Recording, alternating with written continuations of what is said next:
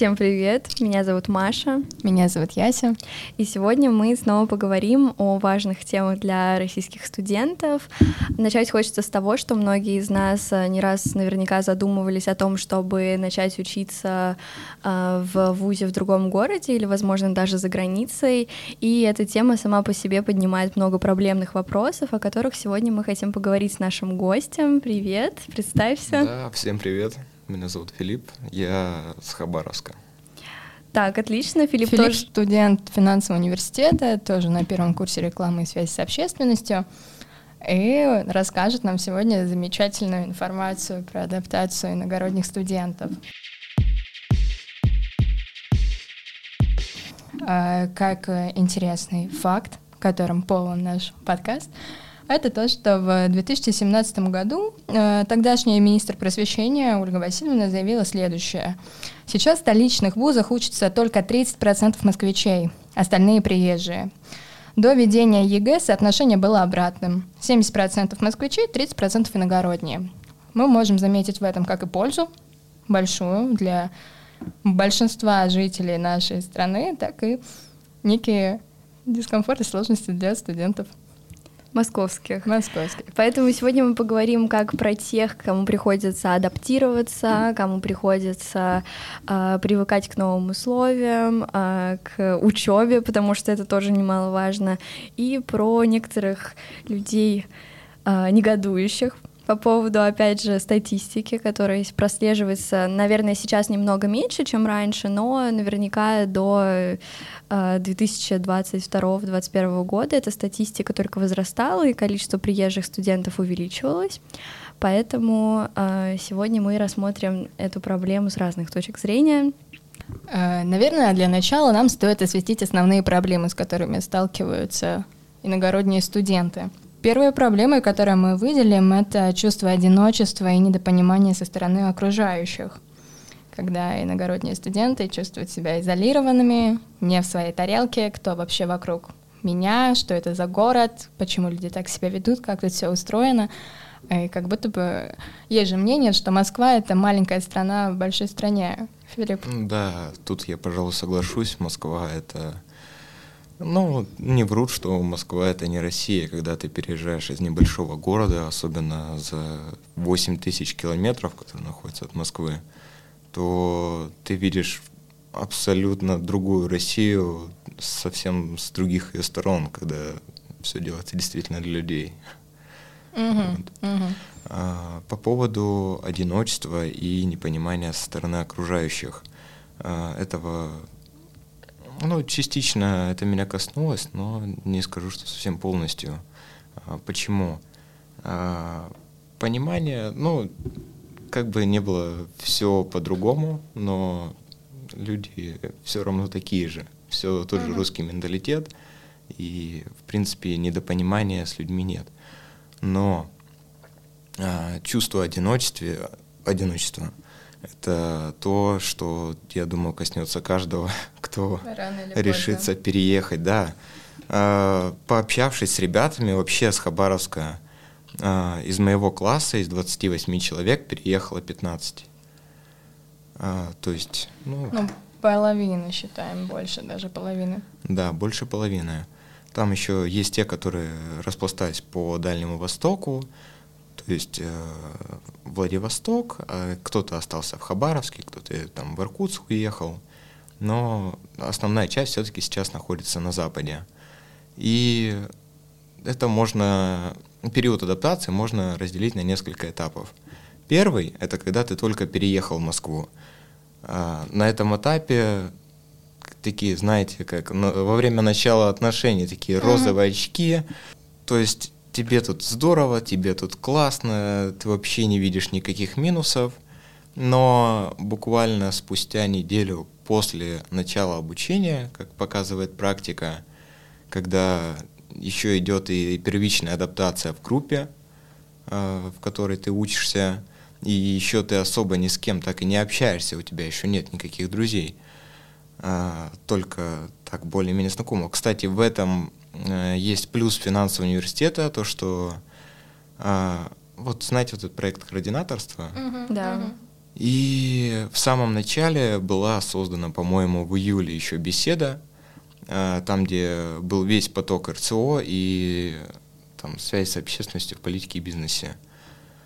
Э, оттуда э, появилась уже какой-то первый более-менее круг общения. После этого формируется, ну, как у нас, не все были согласны с устроями беседы, вот этой общего потока. Официальный. Да, официальная. И поэтому появлялись другие беседы, вот как раз название одно из которых я не буду говорить. Оно же без мата вроде бы. Быдлочат. Да, но мата нет. Быдлочат. Я там, кстати, не была. Я не знаю, вроде бы Саша была наша знакомая. Да. Вот она вроде там была, там много кого было. Я очень поздно добавилась в эту группу.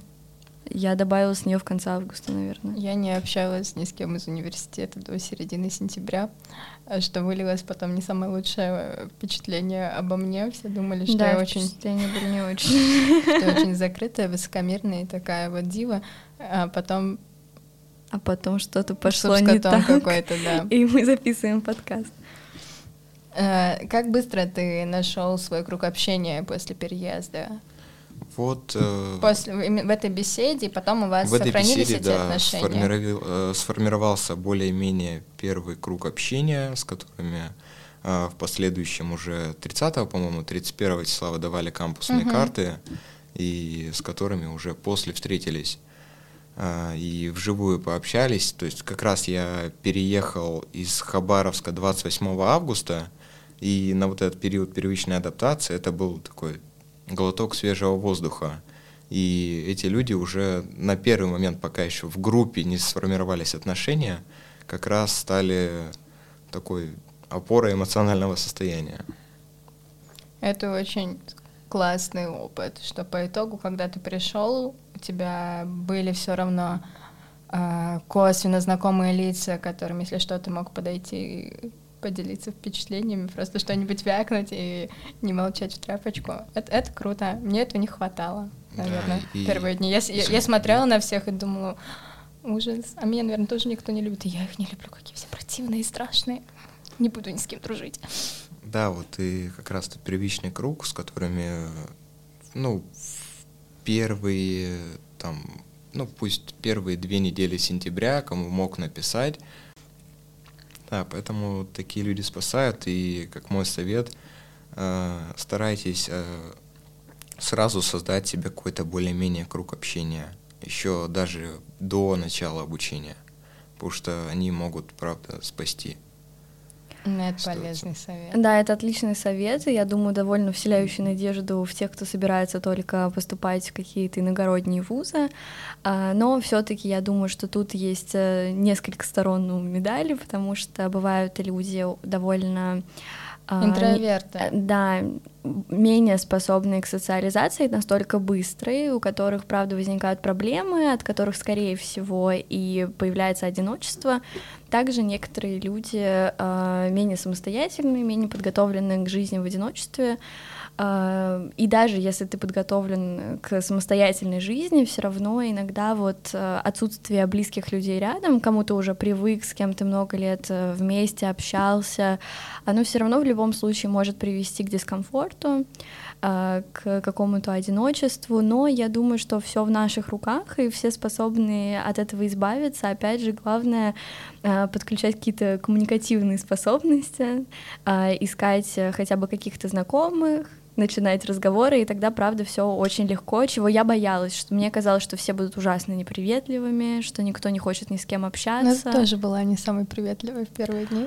А, ну, а, как, а, а, все, ну ничего. как сказать, почему я была неприветлива? Я просто присматривалась, а потом такая, так, вот тут вроде можно пообщаться, в меня сразу там не плюнут, тут тоже можно пообщаться, и вот так оно как-то сформировалось, да. Ну, к тебе, вот видишь, последний подошла, тоже надо подумать об этом. Кто а зато как, а зато какая походка была, пока подходила. Ну, это правда, ей повезло. Я держала эту походку до последнего. Вот, поэтому я считаю, что очень классный у тебя опыт. Мы рады, что тебе не пришлось пережить прямо каких-то очень страшных сложностей в этом плане. Пришлось. Давайте про сложности. Все-таки у нас есть главный пессимист мира Я? виде меня. Я Поэтому думаю, давайте я. поговорим про твои сложности. Вот, э, ну, ты приехал очень с далекого города, как-никак, и у тебя были до этого вообще какие-то связи в Москве, знакомые, незнакомые, не считая вот университетской беседы? Да, были из-за спортивной карьеры, то, что поездил по всей России и сформировался какой-то круг общения, знакомых, с которыми тоже, ну, знаете, это как э, ну, обычно с этими людьми встречаешься, один день проводишь, а на постоянной основе как бы ты с ними видеться тоже не можешь. Ну, не лучшая подушка безопасности, Ну такая да, в любом да. случае. А не сейчас- родственники. Сейчас у тебя есть уже круг людей, э, к которым ты придешь за помощью в городе? Как бы ясное дело, мы в друга вкладываем немного больше, наверное, другой какой-нибудь темой подкаста будет. Но тут ощущение именно безопасности, которое исходит от другого У человека. меня есть такой человек, но мы с ним с одного поселка Николаевка еврейской автономной области. Э, Он тоже, его отец был свидетелем э, у моих э, родителей на свадьбе, Мгм. и так случилось, что мы сейчас, вот единственный мой лучший друг, и он в те моменты, э, с которыми я столкнулся в, под конец подготовки к экзаменам в 11 классе, он помог поставить мне мысли в правильное русло изначально. И, собственно, поэтому я сижу здесь, я мог сейчас остаться там, потому что даже такие моменты были.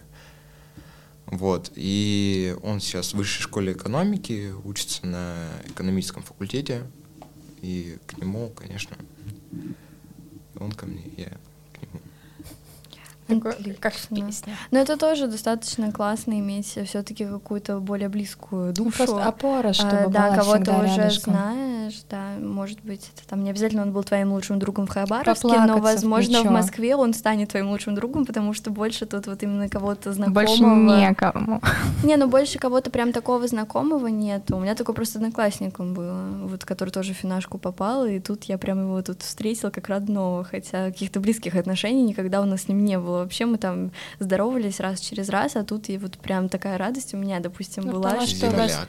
Земляк, да, вас хотя я живу как такое, бы, да, ну, не в Москве, не так далеко, но вот все равно како- какая-то, какое-то облегчение, оно присутствует. Филипп, у тебя есть еще какие-то проблемы, о которых ты хочешь вот прямо сейчас поговорить, или мы можем пока что пойти дальше про общеизвестные такие проблемы иногородних студентов, к которым нужно привыкать, адаптироваться? Ну, Проблемы в социализации. Да, в Вот. социализации, в или просто в жизни факторе. такой вот отдельной в другом городе, абсолютно новом. Ну, говоря о приезжих студентах, если честно, как я заметил, приезжая в Москву или ну, просто переезжая в другой город, а, они начинают показывать себя вообще с другой стороны.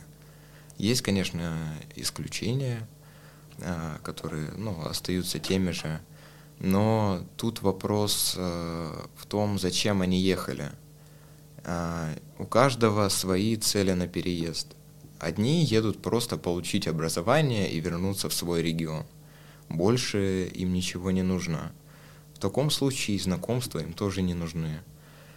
Другие едут за какой-то карьерой, за тем, чтобы... Ну вот, возьмем вообще, почему я уехал из Хабаровска.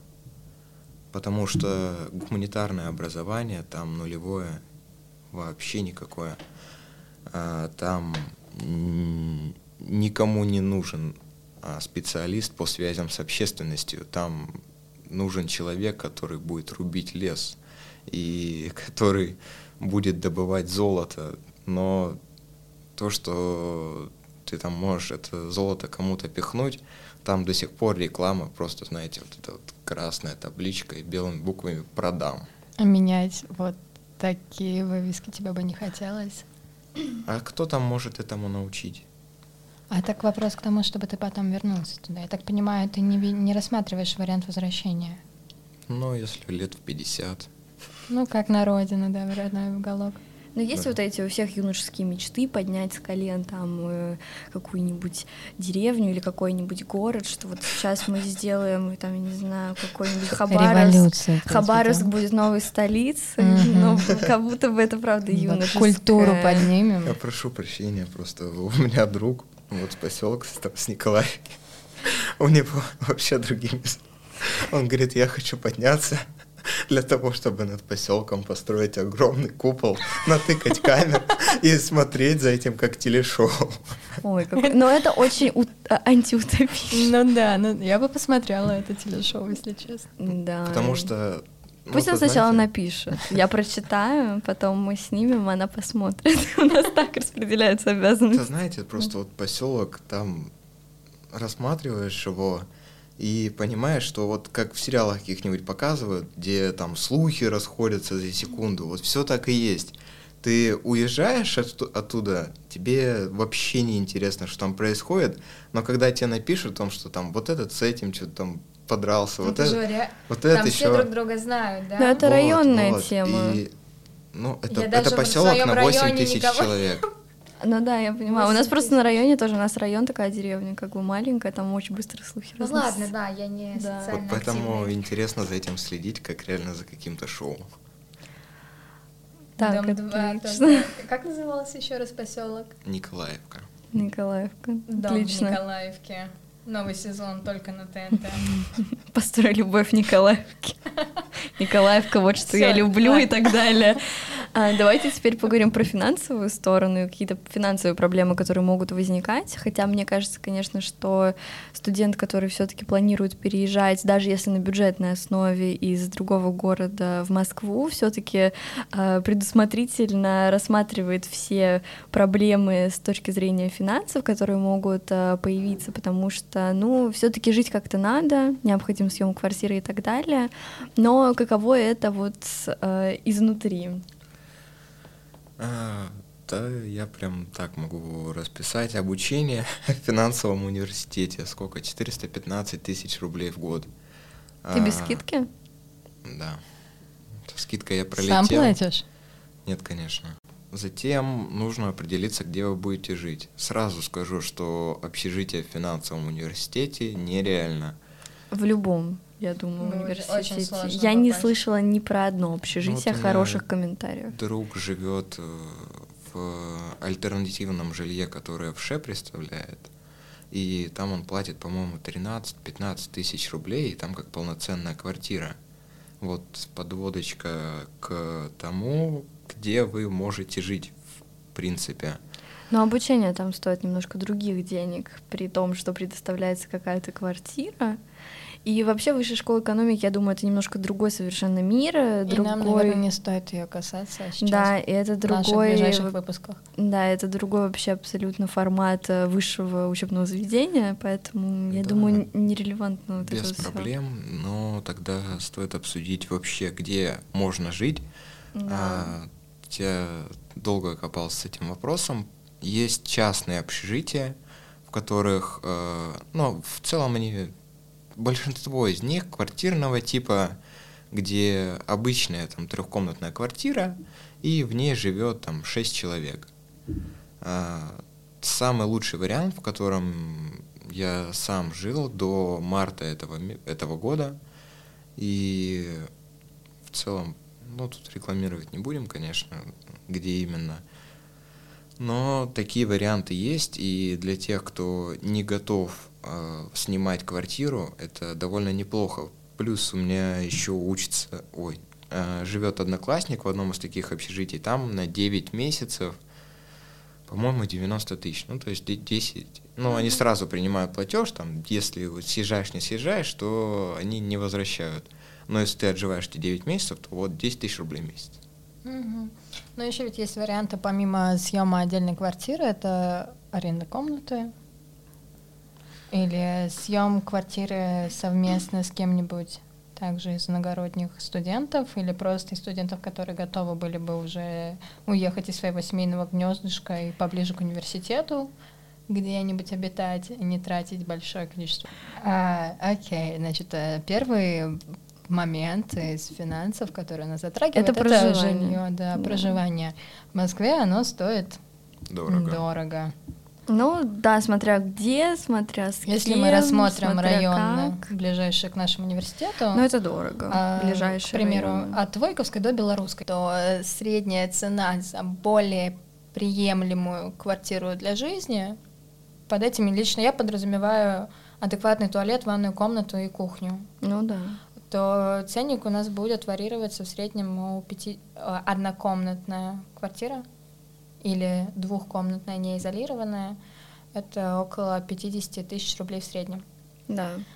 А, Ну и, думаю, можете сами подугадать, какой примерно будет интерьер в ней.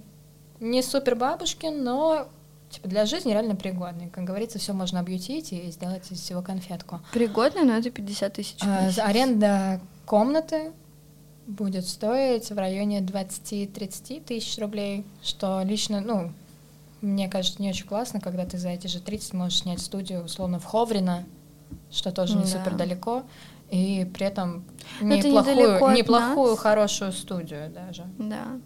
Да, может. Но если ты переезжаешь один. Ну, потому что я в поиске квартиры опирался на то, что скоро переезжает моя невеста, тоже в Москву.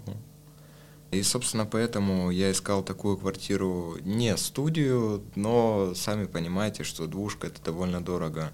Нашелся вариант, ну, довольно, ну, не близко, скажем, от центра, но 36 тысяч рублей.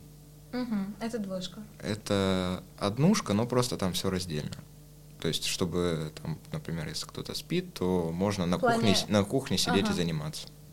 Все. Так, ну и на такие бытовые расходы 5000 рублей в неделю. Сразу быть готовым. При том, что... Нет, я и на две с половиной, конечно, спокойно уживался.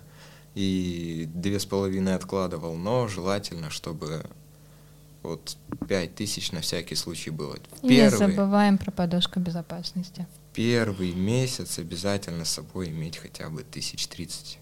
Мгм. Ну да. Зап- ну, как На запасной. обратный билет, если что вдруг.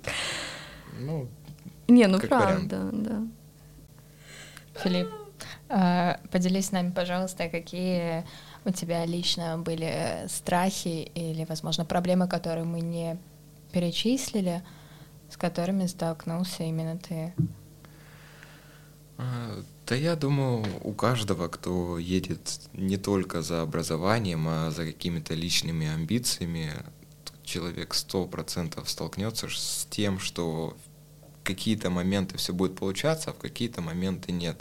Из-за этого ты начинаешь сам себя загонять в такую ситуацию, что, знаете, как в интернете навеивается успешный успех, когда люди особенно там мы вот такие суперэффективные, мы там встали в 5 утра, уже в 5.10 мы пробежались, в 5.20 мы поели э, вкусный завтрак, который приготовили во время пробежки.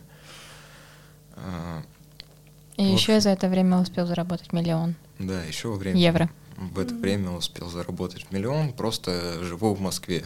Мгм. Да, ты приезжаешь и думаешь, что-то я только трачу, но как-то ничего особо и не заработал.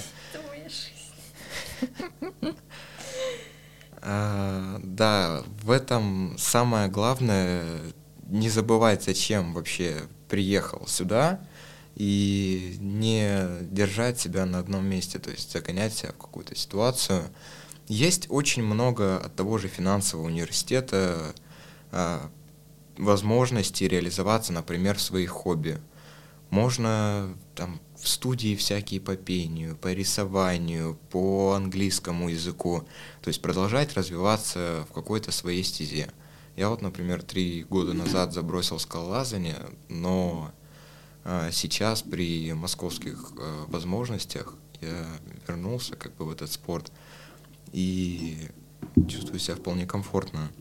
О, это классно, да, что можно вот так вот э, хобби поддерживать свои и в рамках института, и это будет довольно выгодно, удобно, тоже новые знакомства, опять же, социализация, поэтому, да, всем э, совет тем, у кого есть некоторые проблемы с адаптацией быстрой, можно, правда, найти себе какое-то хобби по интересам внутри института, и там, в принципе, э, происходит вся магия, я думаю.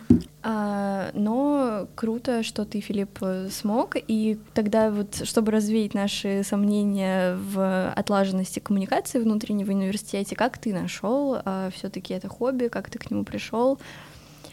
Вот, хотелось бы узнать, через какие каналы связи?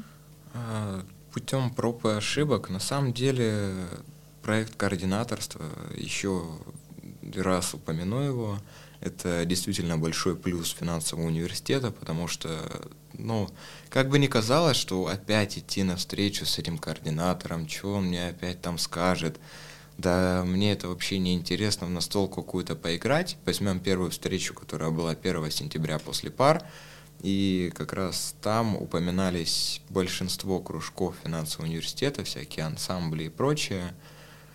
А, ну, как сейчас помню. Точно, я вспомнила про эту встречу, я тоже отмахивалась от нее и говорила, зачем мне этот координатор нужен. Но опять же, кому нужен, тому тот услышит свою информацию. Я правда вспомнила, было, было, нам вот предлагали, на рассказывали. И на второй. На второй меня не было. И была, по-моему, даже и третья, и на ней меня вот да, точно не было. Я не помню, на какой-то из них я была точно. Ну да, после третьей, четвертой все перестают их посещать что да. уже не видит смысла. Кто-то уже нашел то, что ему нужно, а кому-то просто пока не до этого не хочется. Да.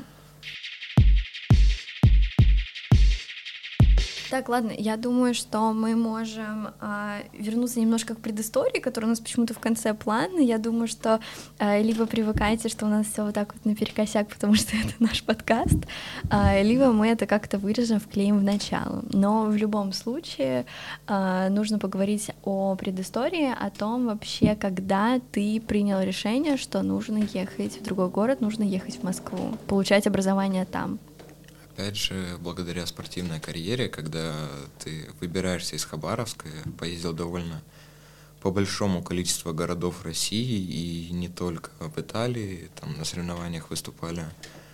И когда ты видишь просто разницу, когда ты приезжаешь в Москву, когда ты приезжаешь в Питер, в Калининград, Екатеринбург, Новосибирск, то ты начинаешь задумываться, как бы, а ну, я же могу что-то поменять, и я могу жить так же, как они, а, как люди, ну, вот из этих городов. И с того момента, наверное, класса с восьмого я решил, что я буду уезжать сто процентов из Хабаровска. Вот с того момента и вплоть до одиннадцатого класса не знал точно куда, Москва или Питер. Первое время был вообще только Питер – а затем Москва уже начала мелькать, и потом все-таки точно решил, что Москва. Почему ты выбрал учебу именно в Москве, именно в финансовом университете? А, приехал в Питер, несколько раз там выступал на соревнованиях, несколько раз был в Москве, понял, что Москва просто как город более подходит для меня, более подходит под мой ритм жизни. А финансовый университет изначально писал довольно большому количеству студентов из разных университетов, из Вышки, из Финашки, из Ранхикса, а, из ГУ, еще откуда-то. А, вот, кстати, совет для тех, кто ищет свой университет. Не смотрите на то, что в интернете, пишите студентам. Они дадут максимально точный отзыв Желательно нескольким из одного. Да, но из финашки я трем, по-моему, людям писал, что ли. И... Незнакомым? Да. Откликались нормально? Да, вообще Класс. без проблем. Молодцы, горжусь. А, тем, затем а, делайте для себя какие-то выводы, что вам вообще более самим интересно, потому что реклама и связь с общественностью в разных университетах э, например, опирается на разные вещи. И где-то это больше в дизайн, где-то вот в финансовом университете это совмещенно и на рекламу больше, и на журналистику. И на коммуникацию. На и на коммуникацию, да. То есть э, здесь э, ну, более общий, более общее образование а, рекламное, не Ну, узкопрофильное. настоящее первое высшее образование, которое довольно широкое, и благодаря которому ты после сможешь определиться, в какую стезю тебе больше хочется окунуться, то есть вот коммуникации непосредственные, то есть прям связи с общественностью, дизайн, реклама, SMM и так далее. Поэтому я думаю, высшее образование для этого и есть, чтобы э, наработать базу и дальше выбирать, где тебе больше хочется попрактиковаться, где тебе интереснее. Ну да, я вот... Ну, плюс ищите, ищите стажировки, правда. А, Высшее образование хорошо, но если вы хотите, правда, быть профессиональным, профессионалом своего дела, то лучший вариант это найти какую-то стажировку. Почему? Потому что после четвертого курса вы пойдете поработать в рекламе, поймете, что это не совсем то, и побежите на журналистику, а как бы уже конец четвертого курса, тебе 22-23 года, и как бы хочется как-то зарабатывать, как-то жить, наверное, хорошо, кушать вкусно. И тут стоит, правда, задумываться. Поэтому первая моя стажировка была связана с маркетингом. Сейчас я перешел в журналистику.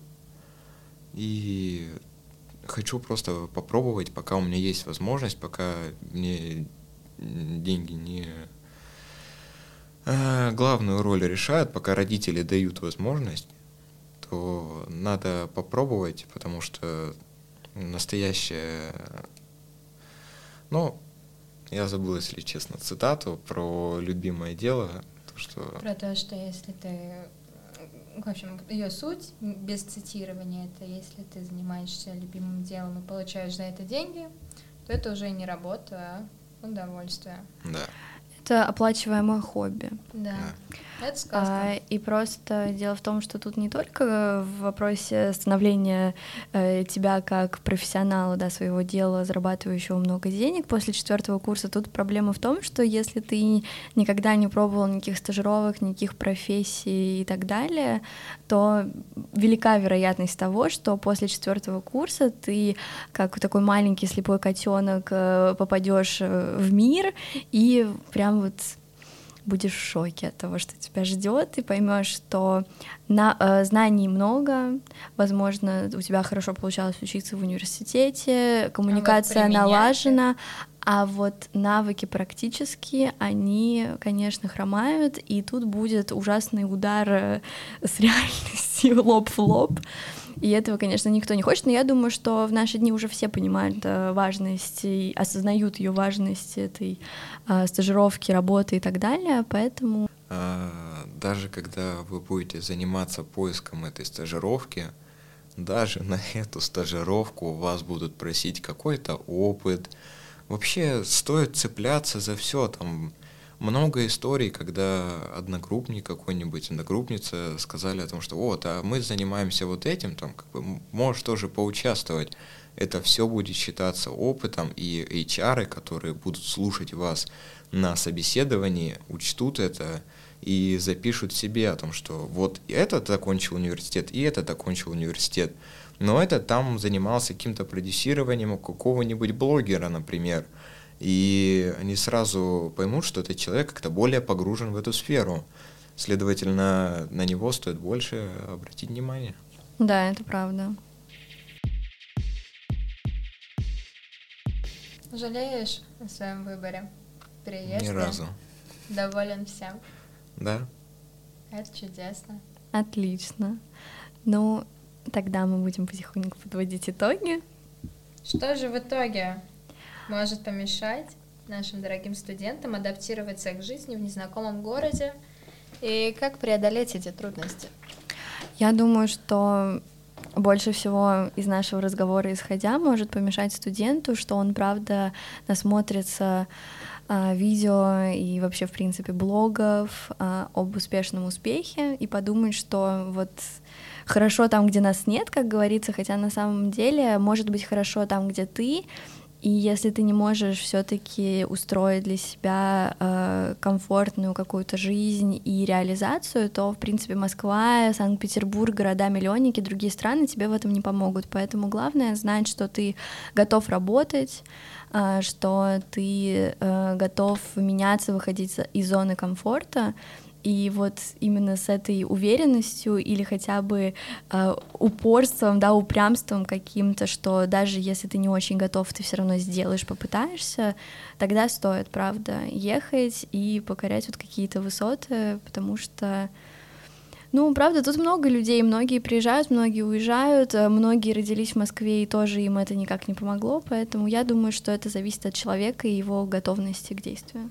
Я соглашусь, если ты уже переехал, либо планируешь переезжать, будь готовься к тому, что нужно будет пробовать. Возможностей будет просто гора.